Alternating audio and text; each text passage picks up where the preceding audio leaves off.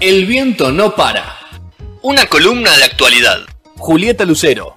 En No Son Horas.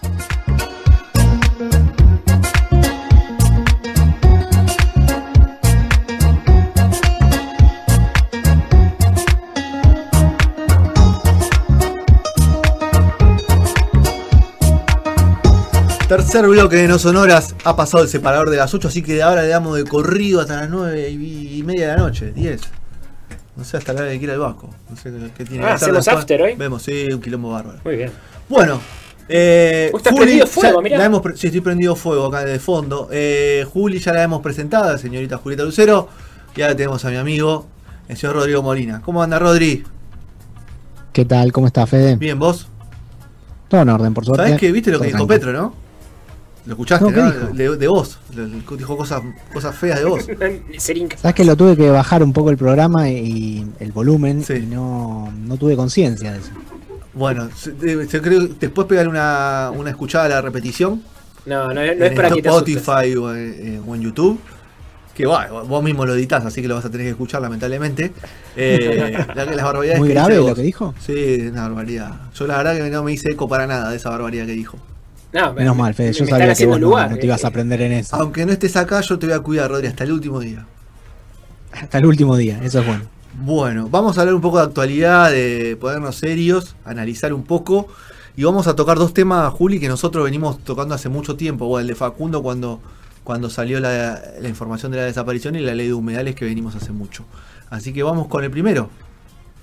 Vamos con el primero, eh, Facundo Astudillo Castro, su desaparición antes de, hablar de, la última información, por ahí un repaso cortito. Facundo tiene 22 años, eh, se fue de Pedro Luro el 30 de abril hacia Bahía Blanca, hacia el norte, por la ruta 3. Eh, no tenía permiso de circulación, estábamos ya en ese momento en el marco del ASPO, iba supuestamente a visitar a su ex novia o novia, eh, haciendo dedos a Bahía Blanca, porque bueno, tampoco había transporte Em, públicos, colectivos, demás. Sí. El asunto es que em, Facundo nunca llegó a la casa de la novia, eh, esta chica avisó, la familia lo empezó a buscar y saltó, salió a la luz luego de varios días de que la familia eh, pudo finalmente hacer la denuncia, saltó a la luz que los últimos contactos que había tenido Facundo eh, son con la policía bonaerense. Em, Surgieron noticias en estos días, digamos, más allá de lo que veníamos contando de las distintas sospechas sobre la policía bonaerense y las idas y vueltas de la, de la causa por la desaparición forzada que hoy está en la justicia federal. Em, la, última gran noticia, la más impactante, es la que mencionaste vos, Fede, em, en el inicio del programa, que el 15 de agosto encontraron un cuerpo esqueletizado eh, y en principio se creyó que también una mochila. Una zapatilla también una zapatilla y ropa así, eh, cerca de Bahía Blanca, en una zona de canales, en una zona que se inunda, eh, por parte de un pescador. En un principio hablaron que había una mochila eh, y cuando fue la mamá a la zona donde se hizo, donde se encontró este cuerpo, no había mochila, empezó a preguntar y al final había sido un dicho, si estaba, si no estaba, porque recordemos que Facundo a la hora de desaparecer tenía una mochila, la última foto que hay de él es con esa eh, mochila puesta. Hoy eh, los restos de este cuerpo, que está, no está identificado todavía, están en la ciudad de Buenos Aires. Lo van a investigar eh, peritos de la Corte Suprema y el, equipo argentino de antropología forense. Lo que decía Petro es verdad, se encontraron zapatillas a 30 metros, zapatillas que la madre reconoció como zapatillas de su hijo y que, eh, según dice la madre Cristina Castro, eh, estaban limpias, digamos, teniendo en cuenta que el cuerpo de la persona estaba, que se encontró estaba esqueletizado, que la zapatilla está intacta en una zona eh, tan húmeda o en una zona de, de, canales de agua, es un poco extraño. Es un espacio que 48 horas antes había sido rastrillada. Recordemos que eh, la policía bonaerense fue apartada de la investigación, hubieron muchas irregularidades eh, entre ellas amenazas al, al, abogado de la familia, Aparicio, este, también la familia de la novia y la misma chica denunciaron eh, a principios de agosto que fueron amenazados por la policía también. Este, y bueno, cuñado, sí, ¿no, Juli? Haciendo declaraciones este fin de semana. Va, yo vi algunas declaraciones del cuñado, del hermano de la chica esta que era la exnovia o novia de, Facundo. Sí, él eh, estaba viviendo en Buratovich, que es el primer lugar donde lo detuvieron. En realidad no lo detuvieron eh, formalmente, sino que se lo frenó, se lo labró un acto y se lo, siguió, se lo dejó seguir, pero sí vivía en ese pueblo y mm, lo que cuenta es que lo llevaron a la comisaría y lo interrogaron de forma violenta, de una forma que no era necesario interrogarla sin presencia de, abogados, dice él. Este, así que sí, la, chica también había hablado de amenazas. Esta semana empezaron a hablar con la prensa, cosas que no estaban hablando. Y hoy en particular habló Bernie en, en Radio Con Voz a la mañana, eh, encargado de la seguridad de la provincia de Buenos Aires, que a ustedes les gusta mucho Está recuperado ya Bernie, ¿no? ¿Está, está sus funciones? Eh, todavía no está recuperado, está, en, proceso de recuperación, no, está en la casa. Ah, ok, eh, Está en la casa, sí. Eh, está bien, dijo estar bien, con, sin síntomas, eh, que sigue trabajando y que espera estar en la calle la semana que viene nuevamente. Espera el alta. o sea, no, no digas espera nada, el alta. Sergio, acá, espera el alta. Está entrenando ya, ¿no? Igual. Sí, igual, igual todo depende si vimos el video. igual todo depende de ¿no? que le vuelvan a hacer el test hasta que no le digan que no tiene más el virus. Digamos, te hacen el test varias veces te das negativo, así que quizás la semana que viene no esté en la calle trabajando. Bueno, ¿y em, qué, cuáles son los próximos pasos? Juega, hay que esperar la autopsia esta de, este perito, de este cuerpo de peritos que se armó. Que, ¿Tiene alguna fecha más o menos? ¿Estimada? ¿Cómo? ¿Tiene alguna fecha estimada? Sí, 25 de agosto. La autopsia se espera para el 25 de agosto. No sé por qué tanto tiempo para adelante, eh, pero la fecha que, de la que se habló es esa. La madre dijo que em, hay muchas chances de que sí se trate de su hijo. El tema es que más allá de la aparición o no aparición, de, o sea, de confirmar o no si es Facundo, eh, este cuerpo que fue encontrado, tiene que seguir investigación de qué pasó, cómo llegó hasta ahí, ¿no? ¿Qué pasó con él? igual, o sea, yo había escuchado que, que habían huellas cerca de donde habían encontrado el cuerpo, ¿no? Es una zona de que la gente va a pescar. Claro. Pero justo que, habían, que justo las huellas habían terminado ahí, eh, creo que o cerca de la zapatilla o cerca del cuerpo, una de las dos había escuchado. Sí, se habló, se habló de huellas, pero todavía no se, eh, no se sabe mucho más. Em, recordemos que están esos tres testigos. Em, según la policía, según lo testificaron en la causa, primero lo, lo detuvieron en Mayor Buratovich, le labraron este acta, lo dejaron seguir, después una policía que estaba de civil lo lleva hasta eh, cercanías de Teniente Origone. En Teniente Origone parece que lo detienen o lo demoran otra vez. El policía que lo demora otra vez se supone que es esa foto que apareció de Facundo al lado de la camioneta, con la mochila puesta. Eh, ahí es donde encajan los tres testigos que dicen haberlo visto a eso de las 15, 30 horas. Eh, con la policía, que la policía la estaba subiendo a esa camioneta Hilux. Y después aparece esta cuarta instancia, digamos, de una eh, mujer que dice haberlo llevado hasta el control fitosanitario que está antes de la entrada a Bahía Blanca, antes del, polo petroquímico Bahía Blanca. Eh, esas son las instancias, digamos, y después está al interior de la investigación los debates, por un lado de la familia, lo que podría haber pasado, por otro lado lo que dice la policía o el fiscal. Juli, ¿puede ser que encontraron alguna de sus pertenencias en una comisaría? Sí, eh, como, como pruebas o como cosas a tener en cuenta en la causa, por un lado está el tema de los testigos, por otro lado está esto que decís vos, Rodrigo, que es un pequeño objeto, una esfera de madera pintada como si fuera una sandía, que cuando la abrís, no sé si vieron las fotos, adentro hay una vaquita de San Antonio, como un regalo de la abuela, habían dicho que era. Claro, como un, regalo que le había hecho la abuela a Facundo. Eh, eso apareció el 31 de julio en un allanamiento en la seccional de Teniente Origones, que se hizo con perros. Eh, apareció en una bolsa de basura. Lo que dijo la, lo que, lo que cuentan, digamos, de ese allanamiento es que cuando apareció el objeto, antes de que lo abran, la mamá dijo lo que era y dijo abra, que, adentro lo que iban a encontrar, que efectivamente era esta eh, de San Antonio.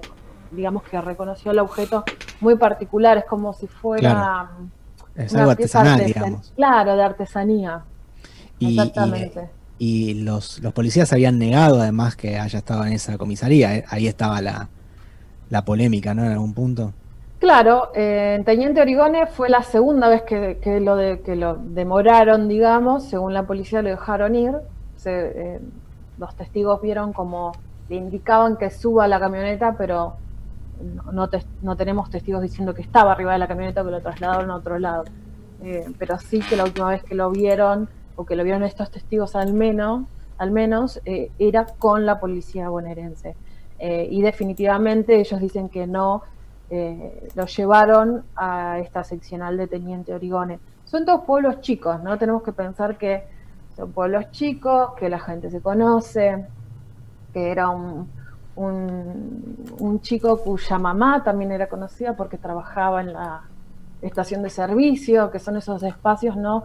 En los, en los lugares chicos donde va y viene gente, como el hospital, como eh, el banco, digamos. No eran personas que nadie sabía quién, quiénes eran. Así que eh, está todo dado para hay un gran sí está todo dado para que ese ese cuerpo que o ese esqueleto que se encontró sea sea lamentablemente el, cuerpo de Facundo, o lo que queda del cuerpo de Facundo.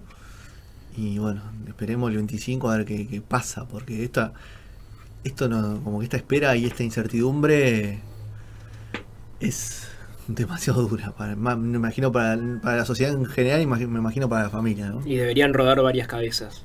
Y sí, bueno, eso ya.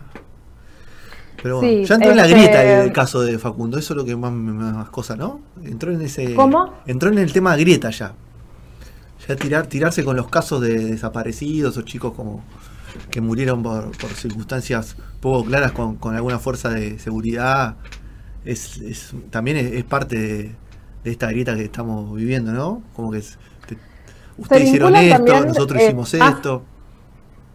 Sí, es verdad, pero más allá de, la cuestión de la grieta, se vinculan por quienes son los actores sociales que participan en las búsquedas o apoyan eh, a las familias. En este caso, el rol de la familia Maldonado, del hermano de, Maldonado, de Sergio, eh, para con la familia eh, fue darle visibilidad al caso.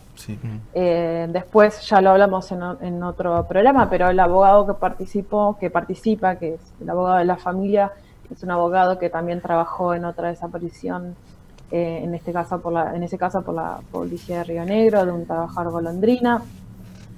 Este, la comisión provincial por la memoria, está como creyente en la causa junto con la familia. Entonces hay actores ahí eh, sociales y actores internacionales también eh, que, aparecen cada vez que hay una desaparición forzada o una sospecha de desaparición forzada. Mm. Eh, eso, por supuesto, que tiene un impacto este, en esto que decís vos de la grieta, digamos, quién reivindica y quién no a la policía, o quién apoya y quién no este, al Estado. Es raro porque mm, Bernie pertenece a un gobierno peronista. Sí, es peronista, es un hombre que se, reconoce con el peronismo de primera, el puro, el peronismo puro, ¿no? Eh, eh, cita mucho claro, a Perón. Pero aún así dentro del peronismo diferencia es lo que pasó con Maldonado, eh, el gobierno que está al frente no es macrista, digamos. Claro. En esto de la grieta, ¿no? Y otra cosa que faltó mencionar, creo que lo interrumpí una cosita quería, perdón. una cosita quería hacer como diferencia porque cuando uno, viste, teoriza un poco con el caso, viste, uno dice, bueno, el crimen de Maldonado en algún punto había un accionar policial que estaba justificado, por decirlo de una forma, ¿no? Eh, bueno, estaba con esto del tema de, los pueblos originarios, hubo como un, un, operativo, pasó algo ahí en el medio y bueno, este chico desaparece. eh, después aparece muerto. Pero en este caso es como que no, no habría un, no sería en el marco de un operativo, no habría ninguna situación extraña como para decir eh, qué le pudo haber pasado, porque antes puede decir, bueno, un exceso policial del uso de, la gendarmería en el uso de la fuerza en este operativo, y acá no había ningún operativo, o sea, como que no se justificaría la acción, digamos, es como que simplemente no sabemos por qué, qué cosa misteriosa sucedió, como para que la policía, que encima niega un montón de cosas, pero hay pruebas en su contra, eh, sería la responsable, ¿no? En realidad se pueden marcar dentro de la beligerancia, se puede decir que tiene la policía desde que se dictó eh, el aislamiento. Mm. Eh, hubo, con tus palabras, excesos, ¿no? Sí, violencia por parte de la policía con ciudadanos en distintos lugares.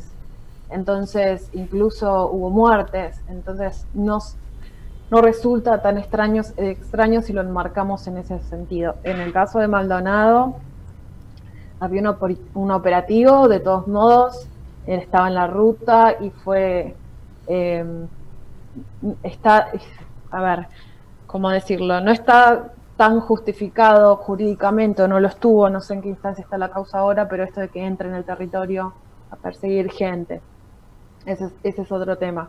Eh, bueno, son policías distintas, son fuerzas distintas, pero sí se, sí se pueden marcar en lo que está pasando con, la, con las fuerzas policiales de las distintas provincias y también con las federales eh, respecto a la pandemia. Muy bien, bueno, vamos, cerramos este tema. Un, elemento más que me quedó en el tintero que me parece eh, interesante es que apareció en este cruce de datos o análisis de los teléfonos de eh, los y las policías involucradas, una foto del DNI de Facundo. Sí.